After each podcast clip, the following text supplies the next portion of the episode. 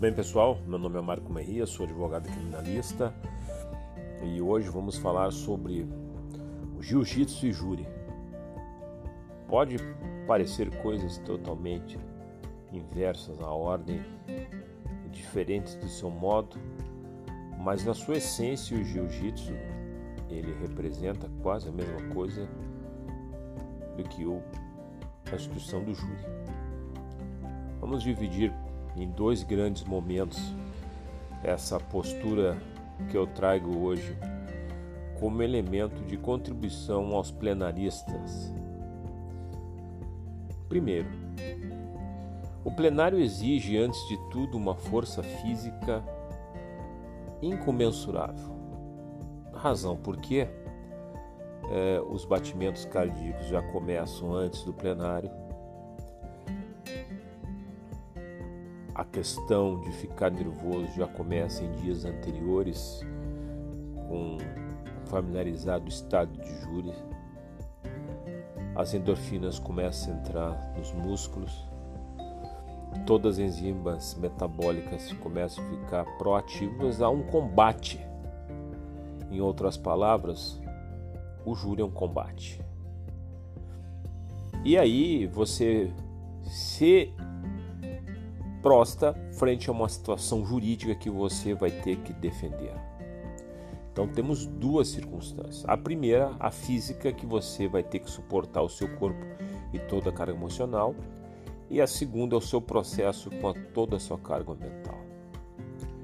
Pois bem, senhores, esse é o grande lema dos tribunos que não fazem esportes, que não lutam jiu-jitsu, que realmente buscam apenas o o poder intelectivo de convencimento. Porém, se esquece, senhores, que realmente uma das coisas mais importantes no plenário do júri é a sustentação física durante todo o curso do plenário do júri, que muitas vezes começa amanhã, se alonga a noite, passa um dia para três dias, para quatro dias, muitas vezes passando de uma ou duas semanas. E realmente é necessário ter, antes de tudo, uma compreensão do seu corpo, uma natureza do seu corpo. Saber conhecer o seu corpo num plenário e saber o seu limite, ele representa tanto quanto saber um processo. E nesse contexto, onde acima de tudo você tem que preparado fisicamente, mentalmente, psicologicamente e até espiritualmente, você deve dar para cada um desses itens o seu respectivo valor. E como nós vamos falar de preparação física, você deve saber, aquele que está interessado no júri, que você não pode fazer um júri e no meio dos debates se ficar cansado, ou muito mais do que isso, não ter força suficiente para aguentar um debate duro e acirrado, com voz alta, com estudos profundos, sem ter o seu corpo essencialmente em dia. Parece estranho, mas se nós voltarmos um pouco atrás, Demóstenes, Cícero, todos eles, a antiga escola grega, ela se reportava assim a exercícios extensos, primeiro na técnica da vocalização, vamos botar a voz como instrumento de força, mas para isso tinha que ter o corpo, e sem o corpo você não poderia fazer um bom discurso. Razão porque Demóstenes e faziam práticas esportivas, se introspectavam dentro de seus lugares e faziam oratórias profundas, sem nunca, de forma alguma, abandonar seu corpo. E aí entra justamente aquilo que hoje eu recomendo para vocês, a força do jiu-jitsu. E o jiu-jitsu, senhores, é uma arte milenar que veio do Japão, que se aprimorou no Brasil e hoje representa uma arma terrível para aqueles que de certa forma, querem fazer o embate, mas não estão preparados. Por que, senhores? Porque o jiu-jitsu é a salvação de muitas circunstâncias. Na verdade, eu sou praticante de jiu-jitsu há quase há quase oito anos. Então já adquiri poucas experiências e competições que me levam a dizer que o jiu-jitsu possui um quadrante de salvação para o plenarista do júri. Por quê, senhores? Porque o jiu-jitsu é uma arte marcial que simplesmente, se você está embaixo, você está ganhando. Se você está em cima, você realmente tem que passar de cima para tentar superar o adversário. Foi a princípio essa técnica ela se repercutiu de forma muito estranha, porque você de baixo ser o vitorioso, como pode acontecer isso? Coisa que na verdade na vida aqueles que saem de baixo para cima, para mim sempre tiveram minha admiração. Estava eu na França há praticamente quase 10 anos, com um grupo de amigos e tiveram a infeliz ideia de pegar os metrôs de Paris pela madrugada para chegar para Paris 1 ou Paris 2. Enfim, fui totalmente contra, no entanto, assim aconteceu. E quando não é surpresa que naquele momento vários albaneses estavam entrando no metrô, vinham agressivos, eram mais de 30, e junto comigo tinham quatro, cinco lutadores e eu não sabia que lutadores, nós estávamos com nossas companheiras. E naquele momento que os albaneses começaram a se aproximar da nossa esposa, eu nunca tinha visto coisa igual. Eu vi a ação do jiu-jitsu contra os possíveis agressores. Não tenha dúvida que é uma arte totalmente fatal aquele que tenta contra os que lutam.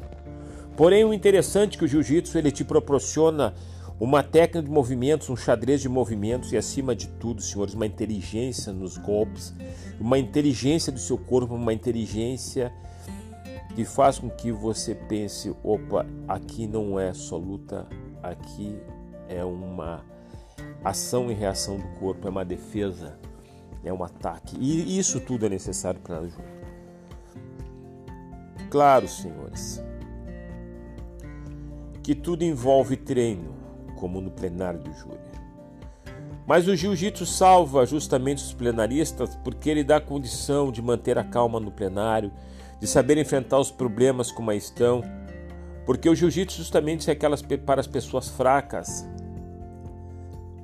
Imagine se você é uma pessoa forte, você simplesmente destrói seu inimigo. E na medida que você vai fazendo jiu-jitsu, você vai ver que realmente existe uma compreensão entre os movimentos e a fala, entre o ataque ao oponente e a sua tese. Porque quando você entra no dojo, você tem que fazer a sua tese defensiva e sua tese de ataque. E aí funciona muito bem o plenário do júri junto com o jiu-jitsu. De igual sorte, tenho que o, o jiu-jitsu tem me ajudado muito no plenário do que o júri tem que me ajudado muito no jiu-jitsu. É uma coisa estranha porque o jiu-jitsu é, faz um, um clavamento de que você não precisa de mais ninguém para a sobrevivência e te proporciona uma segurança incrível quando você vai para um plenário.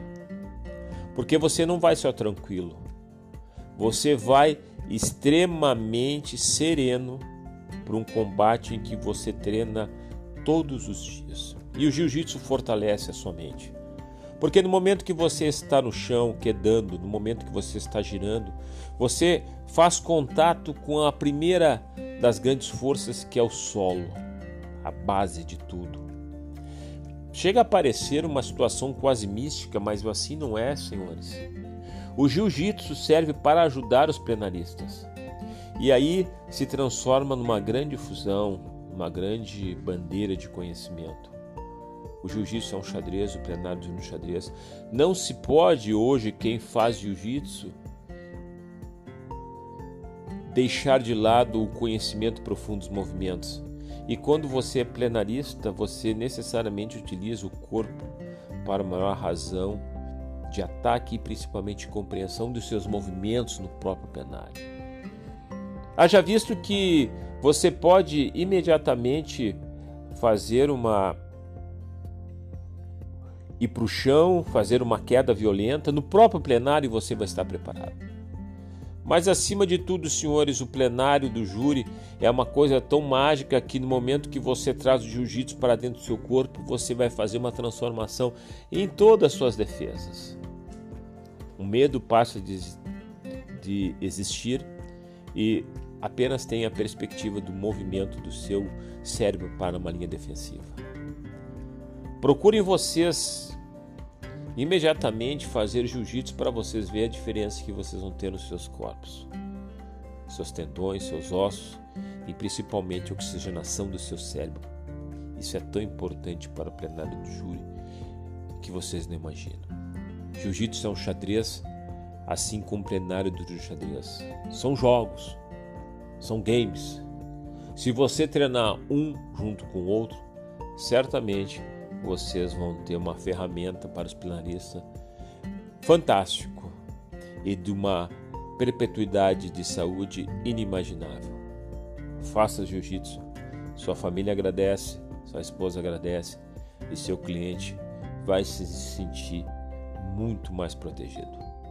Até o nosso próximo encontro, o Marco Meia. Forte abraço.